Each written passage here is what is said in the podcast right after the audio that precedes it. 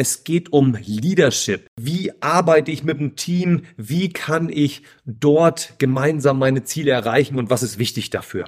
Und ich persönlich beschäftige mich gerade mit einem extrem ähm, erfolgreichen Leader der Vergangenheit. Die meisten kennen ihn aus einem deutschen Schlagerlied namens, äh, ich glaube, Genghis Khan heißt mhm. das, ne? So heißt das Lied auch. Ja. By the way, ist das eigentlich so dein Musikgeschmack für deutsche Schlager?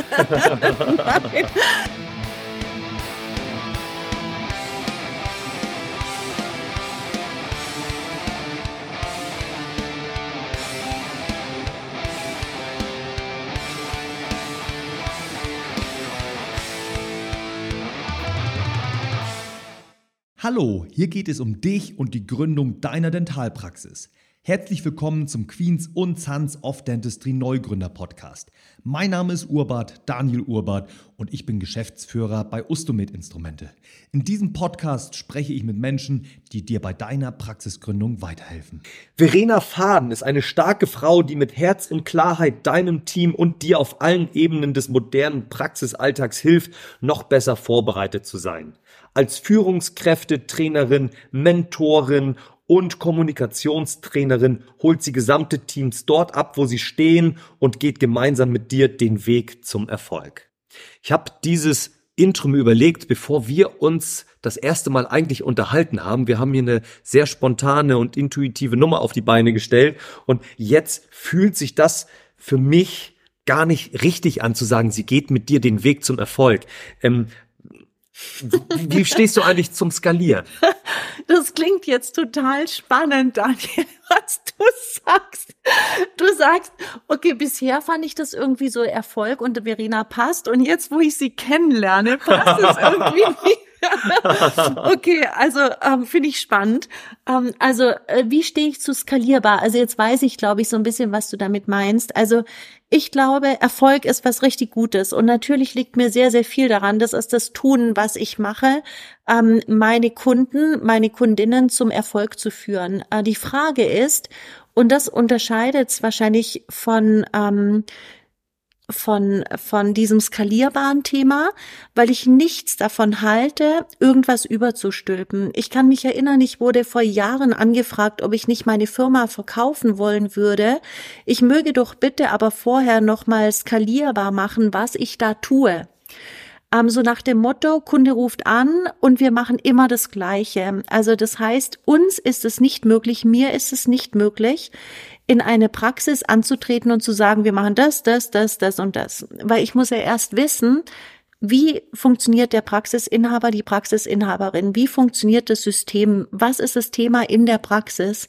Ich mache das jetzt seit 22 Jahren Größenordnung und ich habe noch keine Praxis getroffen, die genau so funktioniert wie die andere. Und deswegen ist es nicht skalierbar. Es ist super individuell.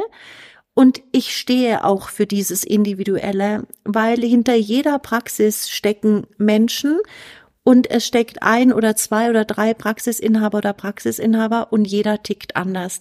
Daniel, ich hoffe, dass ich das Ding mit dem Erfolg jetzt irgendwie wieder ähm, gut auf eine Reihe gebracht habe und das nicht irgendwie so. Verena, ich, ich, ich, will, ich will deine Expertise hier mit diesem Podcast nicht zerstören. Tut mir leid, dass ich dich so reingestartet bin. Nein, alles super, ähm, alles super. Aber äh, für alle die, jetzt die erste Folge mit Verena noch nicht gehört haben, da haben wir über das Thema Vision philosophiert. Braucht ja. jeder eine Vision? Wie kommt man dahin? Welche Tools gibt es, um eine Vision zu entwickeln und zu erreichen? Und was hindert mich oder mein Team daran, eine Vision zu erreichen? Und da war dieses Stichwort Team ganz, ganz, ganz wichtig. Wir haben herausgearbeitet, dass du noch so eine tolle Vision arbeiten, äh, haben kannst, wenn du dein Team da nicht mitnimmst und es nicht schaffst, dein Team die Vision vor Augen zu führen und die auch Teil des Lebens deiner Mitarbeiter zu machen, dann wird das für dich nicht funktionieren.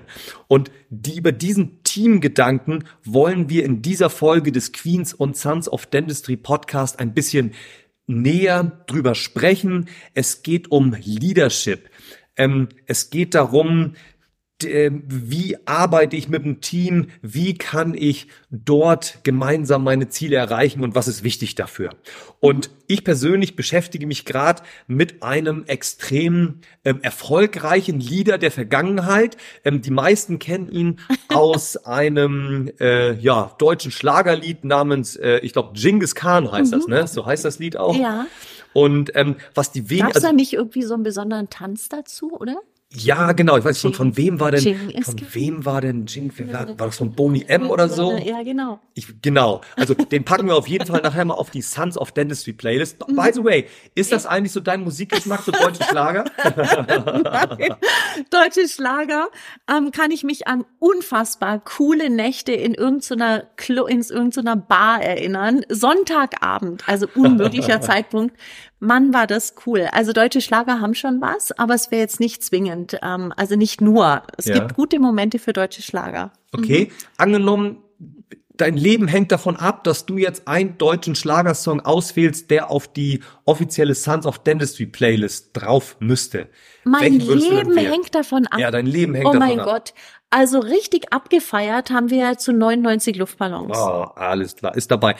99 Luftballons. Für alle, die die Sons of Dentistry Playlist noch nicht kennen, einfach mal auf Spotify gucken, Sons of Dentistry Playlist und gleich abonnieren. Genau. Und Genghis Khan packt Sowieso. natürlich auch mit Na rein. Ja, auf jeden Fall. Zurück zum Thema. Genghis Khan. Was die wenigsten über den wissen, der hat das größte Reich bisher in der Geschichte der Menschheit gebaut. Größer als Julius Caesar, mhm. größer als alle, die es bisher gab.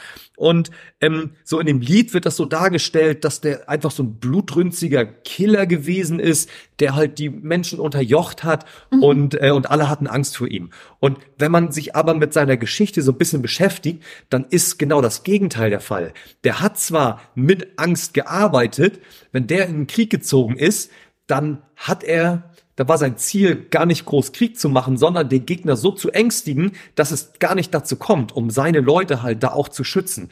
Und er hat viele Tools verwendet, die es davor in der Geschichte noch nicht oft gab. Der hat nach seinem, der hat nach seinem Team geguckt, der hat jedem seiner Feinde die Möglichkeit gegeben, auch in das Mongolen-Team einzutreten, mhm. ähm, da er sich nicht auf aristokratische oder familienbezogene Werte bezogen hat, wie das ähm, bis da oft der Fall gewesen ist, mhm. sondern er hat nach Loyalität und nach Erfolgen gearbeitet, also nach Ergebnissen. Cool. Und so hatte jeder die Chance, bei Genghis Khan dort eine große Nummer zu werden. Und damit hat er ein Weltreich aufgebaut. Genghis Khan war ein geborener Leader. Der kam aus ganz armen Verhältnissen. Sein Vater wurde, wurde dann irgendwie von anderen Mongolen da ähm, niedergeschlechtert. Und er hat aus dem armen Dasein heraus da das größte Reich in der Geschichte der Menschheit gewählt. Deswegen, der ist ein geborener Leader. Ja, und hat ganz, ganz wesentliche Werte ja vertreten. Ja. Ähm, also was du gerade beschreibst von ihm, ist ja genau das, was wirklich richtig, richtig, richtig zielführend ist, auch heute natürlich noch. Also gerade wenn wir Mitarbeiter auswählen für unser Team, empfiehlt es sich aus meiner Sicht sehr, darauf zu schauen, mit welcher Persönlichkeit habe ich es denn hier zu tun. A, passt die Person zu mir als Unternehmer, passt die in mein Team, passt die auf die Position und passt die von ihrer Persönlichkeit? Hat die die richtigen Werte? Passen die zu mir, zu meinem Unternehmen? Alles andere, die fachliche Expertise, natürlich müssen wir bestimmte Dinge mitbringen, aber wenn der Mensch passt, wenn die Person passt, dann kann sie alles andere aufbauen. Wenn die Person nicht passt, eine sensationelle Expertise mitbringt, ganz ehrlich, nicht machen. Nicht machen, weil eine einzige Person schafft es, ein Team zu sabotieren, zu zerstören, ähm, in, in die falsche, in das falsche Mindset zu bringen. Höllengefährlich tatsächlich. Also ein, ein fauler Apfel kann den gesamten genau, Obstkorb ganz genau, ganz genau, ist wirklich ganz so. genau ist so und zwar relativ schnell. Mein Schwiegersohn ist Obstbauer, ähm, kenne ich mich gut aus mit den faulen Äpfeln. Ja. Das, Was nicht heißt, dass er die hat, natürlich. nee, Habe ich das richtig in Erinnerung? Du bist gestartet, warst du auch mal irgendwie in der Zahnmedizin? Warst Ah, du auch mal ja, ZFA oder so? Äh, nicht ganz. Also dazu habe ich es nicht geschafft tatsächlich. Ich bin gelernte Arzthelferin. Das ist das, was ich gelernt habe. Und bei uns damals, wir als Arzthelferin, die Zahnarzthelferinnen, waren ja irgendwie immer noch besser als wir, immer noch cooler. Die haben auch mehr verdient, als wir das haben und so. Und dann habe ich in ähm, verschiedenen Facharztpraxen gearbeitet, humanmedizinisch, und dachte dann irgendwann, es muss auch gemütlicher gehen. Und habe dann in der Zahnarztpraxis angeheuert mit der Erfahrung, dass ich sehr schnell gemerkt habe, dass es nicht gemütlich ist, sondern einfach nur anders. Mhm. Ja, also man, man wechselt da die Fachrichtung, aber irgendwie die Grundprinzipien bleiben doch die gleichen, ne, oder? Na klar, na klar, es bleibt gleich. Ähm, und vor allen Dingen die Erfahrung, die ich gemacht habe in der Zeit, wo ich noch in Praxen gearbeitet habe, was ich sehr, sehr gerne gemacht habe, wirklich. Also ich habe extrem gerne in Praxen gearbeitet. Nicht umsonst mache ich das jetzt auch, weil davon kommt ja auch mein Anliegen, in dieser Branche zu arbeiten, weil ich die Erfahrung gemacht habe, dass es richtig gute Chefs gibt, mittelgute Chefs und Chefs, die noch die Möglichkeit haben oder hätten, mittelgut zu werden. Ähm, und mein Anspruch ist der, dass ich einen kleinen Teil dazu beitragen möchte, dass Topf und Deckelchen besser zusammenpassen. Weil ich es häufig erlebt habe, tatsächlich, dass es tolle, tolle, tolle, tolle Führungskräfte gibt, also sprich Mediziner, und es gibt super tolle Mitarbeiter, aber es matcht irgendwie nicht zusammen. Und das ist gerade eine Herausforderung, die wir haben. Also es gibt ja so einen, ich sag mal, einen Megatrend, ähm, der heißt, Führungskräfte in der Dentalwelt oder in der Gesundheitsbranche entwickeln sich zunehmend mehr mit oder beschäftigen sich zunehmend mehr mit dem Thema Führung. Gleichzeitig gibt es diesen Trend, dass Mitarbeiter schneller wechselbereit sind. Und das Ganze frustriert natürlich maximal. Dazu kommt noch, dass wir wissen, dass ein gutes Team dann ein gutes Team ist, wenn die Mitarbeiter ähm, eine Wirksamkeit haben im Team. Wenn ich guter Leader bin, kann ich das machen, weil mir die Tools, weil ich die Tools an der Hand habe. Wenn ich die Tools nicht an der Hand habe, mein Team Wirksamkeit einfordert, möglicherweise so unter vorgehaltener Hand vergisst, dass Wirksamkeit auch was mit Selbstwirksamkeit zu tun hat. Im Also mit, Sinne von, mit der Übernahme kann von Verantwortung? mit der Übernahme von Verantwortung, ja. Und vor allen Dingen aber auch, also ich differenziere tatsächlich zwischen Wirksamkeit und Selbstwirksamkeit. Was ich beobachte, ist das Anliegen von vielen Teammitgliedern, dass die Lust haben, diese Wirksamkeit einzufordern. Das heißt, ich hätte das gerne, ich würde gerne noch und ich wünsche mir und so. Aber dass dahinter ganz häufig auch eine Selbstverantwortung steht, eine Eigeninitiative, eine Bereitschaft, einen Tellerrand zu überschreiten und so und das große Ganze zu betrachten, das hapert manchmal noch ein bisschen. Und deswegen brauche ich als Leader Tools an die Hand, damit ich diese Schnittstelle hinbekomme. Also es geht eigentlich nur um dieses Zahnradprinzip. Ja, dass ich eben nicht nur meine Seite sehe und die anderen sehen nur ihre Seite, sondern dass ich als Leader in der Lage bin, so zu kommunizieren, so ein System aufzubauen, dass es eben eine gute Schnittstelle gibt. Ich habe viele Mitarbeiter kennengelernt, die der Meinung waren, wenn mir offiziell die Kompetenz gegeben wird, Entscheidungen zu treffen und Dinge zu tun, dann funktioniert das. Dann werden mir alle automatisch folgen. Ähm, ich selber habe das auch gedacht.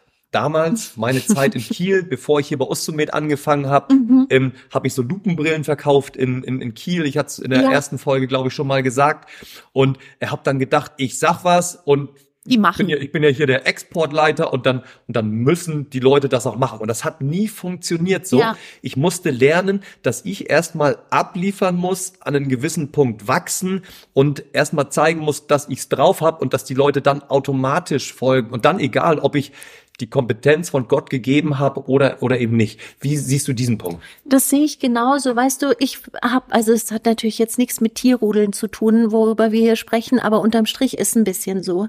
Ähm, in einem Tierrudel ist es so, da ist nicht irgendeiner Rudelführer, sondern da ist der beste Rudelführer. Und zwar nicht der lauteste oder sonst irgendwas, ähm, sondern der, der halt bewiesen hat, dass er das gut macht, dass er das Rudel sicher durchführen kann. Ähm, in der dentalen Welt ist es so, ich bin manchmal versehentlich Rudelführer geworden. Warum? Weil ich das richtige Studium gewählt habe, weil ich mutig genug bin, eine eigene Praxis zu führen und weil ich halt jetzt Rudelführer bin. Jetzt ist aber so, dass wir Rudelführer nicht werden, weil wir das richtige Studium haben und mutig genug sind, sondern weil wir eben beweisen, dass wir es können. Und wenn ich das nicht tue, dann wird es Rudelkämpfe geben. Und es gibt nicht wenige Praxen, wo eben nicht der Rudelführer der Praxisinhaber oder die Inhaberin ist, sondern irgendjemand im Team. Ich hatte neulich, fällt mir gerade ein, auch so eine Praxis, wo ich dann den Praxisinhaber gefragt habe, sagen Sie mal, wer ist denn hier Rudelführer? Wer führt denn hier das Team? Dann lehnt er sich zurück, verschränkt so die Arme und so, was Frau Faden? Also bitte, ja, was soll denn die Frage? Natürlich bin ich hier der Chef. Dann sage ich, ehrlich gesagt, ich glaube nein. Ich glaube, Ihr Rudelführer ist blond, hat lange Haare und arbeitet im Labor. Das ist so, manchmal, der Rudelführer ist halt manchmal jemand aus dem System, weil die sind kraftvoll genug, nicht immer gut genug, aber kraftvoll genug, um aus Angst zu führen oder was auch immer. Und das ist nicht cool.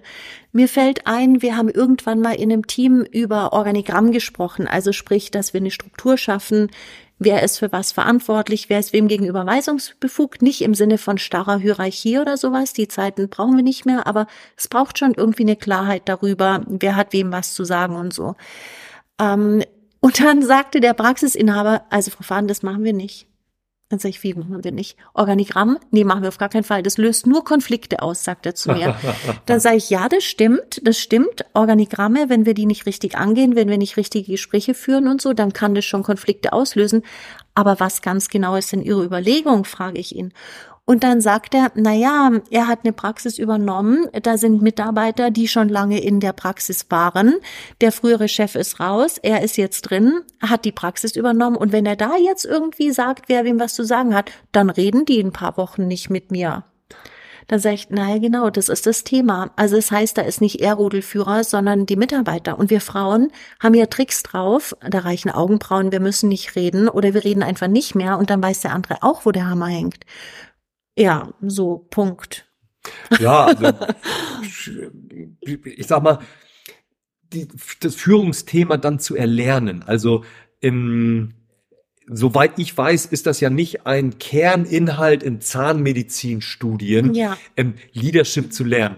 Ich habe BWL studiert. Im BWL-Studium war das kein Thema, obwohl mhm. viele BWLer dann irgendwann mal irgendwo ähm, in eine leitende Position in einem Wirtschaftsunternehmen gehe, so wie ich bei Ustomed Instrumente. Und ich habe es aber nicht aus dem Studium heraus gelernt, sondern ähm, habe mich dann selber da fortgebildet.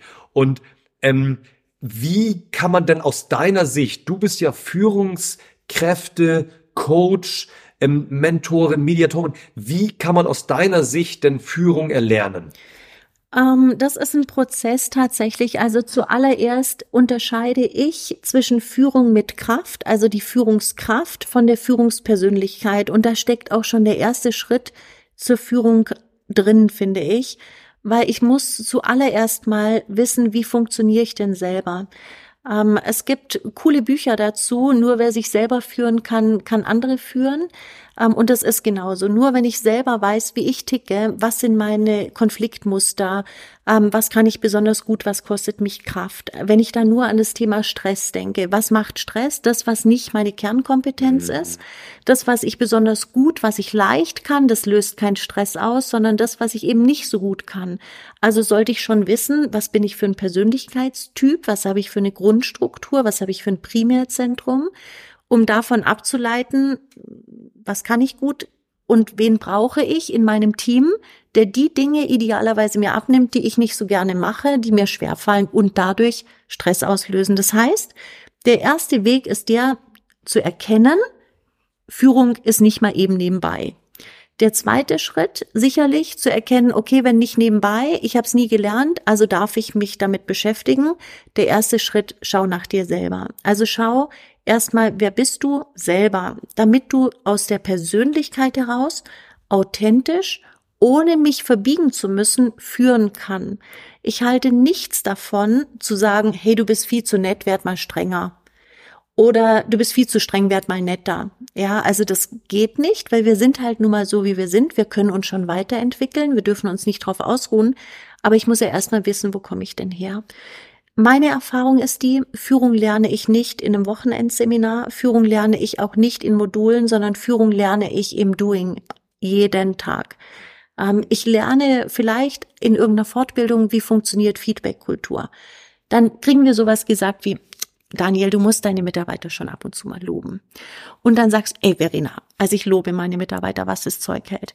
Lustige Geschichte an der Stelle. Ich kam irgendwann in eine Praxis ähm, und dann ist ja manchmal so, ah, Frau Faden, nehmen Sie gerne Platz und so. Und dann sitze ich da im Chefbüro. Und ich gucke mich da so um und man sieht ja schon, wie sieht's da so aus und wie ist der Schreibtisch so, ist es eher ordentlich, nicht so ordentlich und so. Dann gucke ich mich da so um und dann denke ich, ach, was ist denn das für ein spannender Kalender da an der Wand? Nee, also ein Geburtstagskalender ist es nicht. Was Sind ist da das? alle nackt? Äh, nein, nein, das war's nicht. Okay, müssen wir rausschneiden. ähm, Geld, das bleibt. ähm, nee, diesem Kalender war es so, dass wochenweise Namen drin standen. Jetzt habe ich angenommen, okay, das könnten Mitarbeiternamen sein. Und dann dachte ich schon, hm, komisch, weil die tauchten dann in regelmäßigen Abständen wie so Wellen immer wieder auf. Oh je, ich ahne schon mal. Ja, genau, möglicherweise. Also auf jeden Fall, der Arzt kommt rein. Ähm, ich sag so, sagen Sie mal, was haben Sie denn hier für einen spannenden Kalender? Und so, er Grinsen, wirklich bis zu den Ohren, total stolz. Frau Faden, das ist mein das ist mein Lobkalender. Ich war auf einer Weiterbildung und da wurde mir gesagt, man soll seine Mitarbeiter regelmäßig loben. Das mache ich jetzt. Deswegen habe ich mir hier immer die Namen reingeschrieben. Dann lobe ich die eine Woche, dann lobe ich die nächste eine Woche und er war total happy. Ich so, mhm, okay. Die Mitarbeiter sagen mir in dem Team, also das mit dem Loben beim Chef ist echt lustig, weil wir wissen schon ganz genau, wer jetzt diese Woche wieder dran ist. Das war Gott sei Dank ein wohlwollendes Team und wohlwollend mit der Führungskraft, weil die es einfach schön miteinander hatten, aber das ist natürlich nicht mit Lob gemeint. Das war jetzt ja schon mal ein praktischer Tipp, wie man das hinkriegt, seine Mitarbeiter regelmäßig zu loben. Ähm, ich würde jetzt gerne einmal ich würde jetzt gerne ähm, weitere praktische Tipps hier ähm, herausfinden. Ich habe so eine Kategorie hier in dem Podcast, das sind so die Top drei ähm, zu Thema XY. Mhm. Ich würde gern mal mit dir die Top drei Führungstipps, ähm, vielleicht auch für Neugründer, ähm, hier einmal ähm, äh, aufzählen. Ich weiß nicht, du machst drei, ich mach drei. Okay, super, immer, immer im spannend. Wechsel, okay, oder? cool. Genau. Ähm, soll ich mal anfangen? Willst du anfangen? Ähm, Fang komm, ich fange an. Okay, es hätte mir jetzt noch die Gelegenheit gegeben, ein bisschen nachzudenken, aber ich fange mal an. Also was ich super finde, ist, dass wir eine gute Besprechungsstruktur haben, dass wir eben echt überlegen, wer bespricht sich mit wem, wie oft und wie lange, dass wir eben nicht so große Teamstrukturen haben, wo mehr als 15 Leute einmal die Woche oder so sich treffen. Das ist nicht produktiv. Was ich da besonders herausgreifen möchte, ist was, was bei mir unter dem Begriff Morgenbesprechung läuft. Ähm, die Morgenbesprechungen sind drei bis fünf Minuten, wo wir mit, miteinander besprechen, einen Blick zurück, was lief nicht besonders gut, was können wir sofort besser machen und was kommt heute auf uns zu, damit wir eben permanent im Fehlermanagement sind und vor allen Dingen permanent ähm, uns auch optimieren können und uns gut für den Tag vorbereiten. Das wäre mein erster Punkt. Ähm, zu, zu dem Stichwort Morgenbesprechung, wie groß ist die Losgröße? Also das denn mit dem Team, die, mit, mit dem ganzen Team oder mit einzelnen Ähm, Leuten? mit oder? der, mit der, mit der Gruppengröße, mit der ich zusammenarbeite. Also jetzt in der Zahnarztpraxis kann es sein, der Behandler plus seine Hauptassistenz, also Springer haben wir ja meistens noch mit dabei. Wenn es irgendwie möglich ist, jemand aus der Prophylaxe und wenn es irgendwie möglich ist, jemand von der Rezeption. Mhm. Ähm, das muss nicht immer zwingend am Morgen sein, das kann auch Mittag sein, das kann rein theoretisch auch abends sein. Es sollte nur berücksichtigt werden, dass man ein Schiff, was am Laufen war, schwer on point stoppen kann. Deswegen würde ich es immer irgendwie zu Beginn machen. Das kann ihnen ja auch helfen, den Tag gleich schon Auf jeden in, in Fall. eine andere Richtung oder, oder eine noch bessere Richtung zu lenken. als Ich würde behaupten, Abend- Daniel, dass man Teams, die die Morgenbesprechung machen, anmerkt, haben die die gemacht, ja oder nein, weil es einfach ruhiger läuft, weil wir uns wirklich auf den Tag vorbereiten. Ähm, das hat für mich ganz viel mit gutem Workflow zu tun, ähm, wie dass wir da so reinstolpern. Ja. Und wenn es mal bei einem, wenn da irgendwie so ein brennendes Thema ist und man soll dann bis zur nächsten Woche warten oder bis zur, bis zur Jahresbesprechung im Ja, Juni, furchtbar. dann, dann, dann ist das natürlich, wenn man das morgens dann gleich los wird und da dann gleich eine Möglichkeit hat, das ist ja fürs Große und Ganze dann sicherlich die beste Total. Variante. Weißt du, manchmal ist ja so, dass man irgendwas bemerkt als Behandler. Man kann das nicht gerade eben mal schnell besprechen. Dann schreibt man sich das auf, will es irgendwann und dann passiert es wieder und wieder und wieder und wieder. Und wo bespricht man's? Abends beim Gläschen Wein. Der Mensch zu Hause will das wahrscheinlich nicht mehr hören, weil wir sprechen da schon seit Wochen, Monaten immer wieder drüber. Also ergibt es nicht so furchtbar viel Sinn. Ich kann es ja nur verändern, indem ich es thematisiere, indem ich es anspreche. Und wenn das in der Morgenbesprechung nicht funktioniert, weil wir hier keinen Raum zur Diskussion haben, dauert ja nur drei bis fünf Minuten, dann nehmen wir es halt als Thema mit aufs Teammeeting. Aber ich habe schon mal platziert. schon mal platziert. Da sind wir direkt bei meinem Punkt drei. Mhm. Okay, wenn du cool. sagst, wir besprechen das äh, dann am Abend mit unserer Ehefrau am Tisch anstatt mit den Mitarbeitern. Ja. Ähm, Thema Lästern. Also, Oh. was weiß ich, deine Mitarbeiter kommen zu dir, ähm, Kollegin A meckert Ja. über Kollegin B, Ja. Kollege C meckert über Kollege A, aber Schlimm. Mhm. immer zu dir. Ähm, was kann man da tun, Verena? Also was ich sofort machen würde, ich würde sofort einladen, ähm, damit die Mitarbeiterin erstmal mit der Person spricht. Also ich würde fragen, haben Sie das schon mit der Kollegin besprochen? Also das heißt, ich würde es zurückgeben. Ich würde natürlich schon drauf gucken, wurde das besprochen, kann sie es besprechen und so weiter. Wenn die Mitarbeiter, ich rede da ja immer gerne vom Äffchen, also Mitarbeiterin kommt, sagt, also Daniel, ganz ehrlich, ich will ja nicht lästern, aber hast du gesehen und so weiter, ja, so ähnlich klingt das.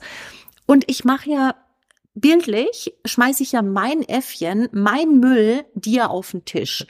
Mit Warum dem ein Affe? Anliegen, Warum Affe eigentlich? Du, ich kann nicht sagen, warum Affe. Ich, das habe ich in meiner Mediationsausbildung gelernt. Denkt immer an das Äffchen, wem das Ja. gehört. Seitdem denke ich immer in Affen. Ähm, also auf jeden Fall, dann schmeißt die Mitarbeiterin oder Mitarbeiter dir das Äffchen auf den Tisch oder den Müll auf den Tisch mit der Erwartungshaltung, vielleicht kümmer dich drum. Und weil wir so sind, wie wir sind, nehmen wir der Haltung ein von, okay, ich kümmere mich oder ich muss mich kümmern. Tatsächlich würde ich empfehlen, zu überprüfen, ist mein Äffchen, ist dein Äffchen. Sie kommt, klagt über irgendjemand anderen. Hast du das schon mit der Kollegin besprochen? Nee, habe ich natürlich nicht. Okay, dann bitte sei so gut, bespreche es mit ihr. Kannst du es mit ihr besprechen? Also kannst du und willst du oder kannst du nicht und willst du nicht? Und dann habe ich entweder das Äffchen oder halt nicht. Also wenn sie sagt, habe ich schon, bringt aber nix, dann gehört mir das Äffchen als Leader. Da muss ich mich kümmern. Das heißt, ich sage, okay, dann setzen wir uns zu dritt an den Tisch. Wenn sie sagt, nee, habe ich noch nicht, dann sage ich, bitte seien Sie doch so gut, führen Sie das Gespräch. Bis wann würden Sie das tun? Und lassen Sie uns bitte anschließend nochmal zusammensetzen. Ich schicke Sie nicht weg, weil ansonsten eskaliert es möglicherweise und die Mitarbeiterin wird ein zweites Mal nicht mehr zu mir kommen. Weil ihr Also beim dann- ersten Mal nicht geholfen wurde und Ganz dann, oh, genau. bringt ja nichts mit Ja, genau. Oder weißt du, manchmal haben wir so eine Haltung von, ähm, ach, das klären sie untereinander. Ja, es sagen Führungskräfte häufig, ähm, Praxisinhaberinnen und Praxis, klären sie das untereinander. Oder so ein Kindergarten. Ähm, jeder Konflikt beginnt mit Missverständnis und Missverständnis heißt, ich finde irgendein Verhalten von irgendeiner Person merkwürdig, komisch, Werte, bewerte und Werte ab. Und dann haben wir das Thema. An der Stelle vielleicht auch noch, Daniel, was auch manchmal passiert ist, ich komme als Praxisinhaber aus dem Zimmer, Behandlungszimmer, gehe ins Ärztezimmer, sag, ey, ganz ehrlich, also was ich da gerade erlebt habe, das glaubst du nicht. Dann sagt der andere, ey, was du gerade erlebt hast, ist ja mal gar nichts, ja. Was ich erlebt habe, ist der Oberhammer. Und jetzt pushen wir uns gegenseitig, leider nicht nach oben, sondern nach unten. Oh, Kenne Ja. ich als die Variante Krankenskat. Kennst du Krankenskat? Nee. Vier alte Leute sitzen am Tisch, die eine sagt, oh, Oh, ich habe ja, ich ja, hab ja. hier die Arthritis. Das ist hier. ja gar andere, nichts, oh, ja. oh, Arthritis, hier, guck mal, mir fault gerade das Bein weg. Genau. genau, und so ist es. Und jetzt passiert ja was ganz krasses. Jetzt pushen die sich da so und sagen, ah, schlimm, schlimm, schlimm, schlimm, schlimm, schlimm, schlimm. Dann gehen die aus dem Behand aus dem Ärztezimmer raus, gehen raus und sagen, wären Sie bitte so nett und würden mir das Zimmer zwei setzen. Alles, was ich denke, transportiere ich nach außen. Jetzt habe ich mich gerade eben noch furchtbar aufgeregt und finde das Verhalten schwierig. Habe jetzt eine Forderung, denke aber, Gott, ist es anstrengend. Und das drückt sich dann aus. Voll. Voll. Ja, und das passiert halt manchmal versehentlich, weil ich es nicht besser weiß. Mhm. Das, Ist ist, das sind so unterbewusste, Ja, unterbewusste passiert. Mechanismen, ne? Weißt du, manchmal höre ich dann sowas wie, ja, aber irgendwo muss ich sehr loswerden und manchmal ist halt auch anstrengend. Ja, das ist so, ganz bestimmt. Nur dieser Weg führt nicht zum Ziel. Der führt nicht zum Ziel. Und, und, und wenn es dann doch mal so ist, dann muss man halt sich dem bewusst sein und vielleicht einen Weg finden, erstmal aus diesem Gedankenspirale wieder Ja, rauszukommen. ja. Ähm, und dann erst Mhm. Zimmer zwei, ne? mal durchatmen oder so. Durchatmen wäre eine gute Idee. Durchatmen ist gut und was auch extrem gut hilft, ist der Perspektivwechsel. Warum verhält sich die Person so, wie sie sich verhält? Was uns natürlich super schwer fällt, weil wir die andere Sichtweise ja häufig gar nicht einnehmen können, weil wir sie nicht kennen. Ähm, das ist schon ein super spannendes Thema. Ich glaube, wir könnten allein dazu uns jetzt irgendwie lange Ja, unterhalten. also, Aber ähm, Lästern, Daniel, entschuldige, wenn ich dich unterbreche. Lästern ist so ein Thema, wo ich wirklich, also da bin ich echt, echt, echt, das ich so krass, weil Lästern killt Teams und das kommt so, so harmlos daher, das kommt so selbstverständlich daher. Man denkt, das ist was Normales. Nein, ist es nicht. Überhaupt nicht. Das heißt, wenn gelästert wird im Team, bitte, bitte, bitte muss man dafür sorgen, dass man nicht übereinander, sondern miteinander spricht. Ja, und auch Mhm. vielleicht sich auch mal überlegen, was denn das Ziel davon ist. Also wenn, wenn, wenn ich merke, oh, jetzt, jetzt meckere ich über irgendwas, dann versuche ich immer zu dem Gedanken zu kommen, okay, spreche ich jetzt über eine Situation, bei der ich wirklich etwas verändern kann? Ja. Bin ich hier in meinem Einflussbereich oder ist es mein Interessenbereich? Also Ja. ich, ich Ja. spreche zum Beispiel, ich bin jetzt nicht politisch so überhaupt nicht interessiert. Mhm. Und wenn ich dann Menschen höre, die, die, oder habe ich neulich eine Situation mit meinem Freund gehabt, der meinte, oh ja, hier, ähm, der Verband vom Fußball irgendwie, der sollte das und das und dieses und jenes. Und dann, dann habe ich zu ihm gesagt, ja, oh mein, meine Güte, wenn du dich so gut auskennst und wenn du so tief da in Strukturen drin steckst, dann solltest du doch auch in den Verband gehen, um Mhm. was zu verändern. So, dass du halt in deinen Einflussbereich kommst. Ja. Und, und sich das überhaupt bewusst zu machen, bin ich jetzt in meinem Interessenbereich oder kann ich hier wirklich was verändern? Ja. Das kann, glaube ich, auch schon viel verändern. Extrem. Da äh, habe ich so ein Ding irgendwann mal gelernt, ähm, dass man überlegt und unterscheidet, ist das ein Kunde, Besucher oder ein Klagender.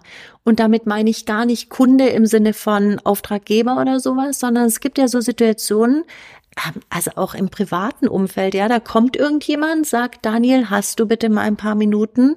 Ähm, ich bräuchte mal deinen Rat. Ich habe da ein Anliegen, komm da nicht weiter. Dann erzähle ich dir das, du hörst mir zu, du sie, gibst mir wahrscheinlich deine Sichtweise dazu und hast vielleicht sogar einen Tipp oder einen Rat für mich. Ich höre das und ich setze um. Ja, das heißt, ich komme dann irgendwann wieder zu dir und sag, hey, echt cool, mega toll, Dankeschön, oder ich habe es anders gemacht oder was auch immer. Erledigt. Das sind die Kunden. Dann gibt es Besucher, die kommen und sagen, Daniel, hast mal ein paar Minuten, ich brauche einfach mal dein Ohr. Dann holst du dir ein Bier, ein Gin oder sonst irgendwas, setzt dich hin, hörst mir zu, machst die Füße hoch, super. Ziemlich entspannte Situation, weil ich brauche nicht dein Rat, ich brauche nur dein Ohr. Hm. Ähm, so, dann gibt es die Klagenden. Die kommen und jammern und jammern und jammern. Am Anfang fällt man noch auf die Falle rein und engagiert sich, bringt Ideen, ähm, bringt Anregungen, gibt vielleicht sogar Ratschläge. Ähm, das heißt, man, man macht irgendwas, strengt sich an und es verändert sich nichts. Sie kommen wieder und wieder und wieder. Also lohnt es sich, glaube ich, schon zu überprüfen, Kunde, Besucher oder Klagender. Entsprechend kann das Engagement sein. Ehrlich gesagt, ich habe in meinem Umfeld die Klagenden ziemlich aussortiert. Also privat sowieso, geschäftlich ergibt es gar nicht so furchtbar viel Sinn, weil da verändert sich nichts. Mhm. Ja, dann engagiert man sich lieber für die anderen, die sagen, hey, ich habe hier echt ein Anliegen und wir müssen hier was tun Ja. und gehen dann auch. Den, die Mhm. Klagenden, für die habe ich, habe ich auch einen Begriff, die, die sind in meinem Leben sind das Energievampire. Ja, ja, ja, ja, Kommen genau. an, saugen Ganz genau. sich Oh, fest ja. und Mhm. nehmen noch einen Teil von dir mit sogar. Ja, ja, ja, ja. Darfst du ähm, gar nicht reinlassen. Oder hier, irgendwie Ja. Knoblauchfahne irgendwo aufhängen. Mhm. Ja. nee, genau. So, ähm, das war, ja, oh Gott, jetzt haben wir, jetzt haben wir, oh, jetzt haben wir ein bisschen überzogen hier. Ja. Pass auf. Ähm, Verena, wie wär's, wenn wir noch eine, weil wir haben die 30 Minuten schon wieder voll. Ach was. Wenn wir eine, noch eine schnelle dritte Folge hinterher schieben Ja, das mit wir. diesen Top drei Ja. Führungstipps, die Super da noch über Idee. sind. Ähm, Mhm. Das war jetzt ist mega Content, den wir hier schon hier auf die Mhm. Beine stellen und das ist einfach zu spannend, das jetzt hier so kurz abzuhandeln. Also, Mhm. Gerne. Leute, vielen Dank, dass ihr uns euer Ohr geliehen habt. Ich hoffe, wir waren hier keine Energievampire, sondern wir waren hier Energietankstellen und haben hier wertvollen Content für euch geliefert. Verena, Dankeschön erstmal. Super gerne, super Und, gerne. Äh, ja, und ihr da draußen, kommt gut ans Ziel. Wir hören uns nächste Woche.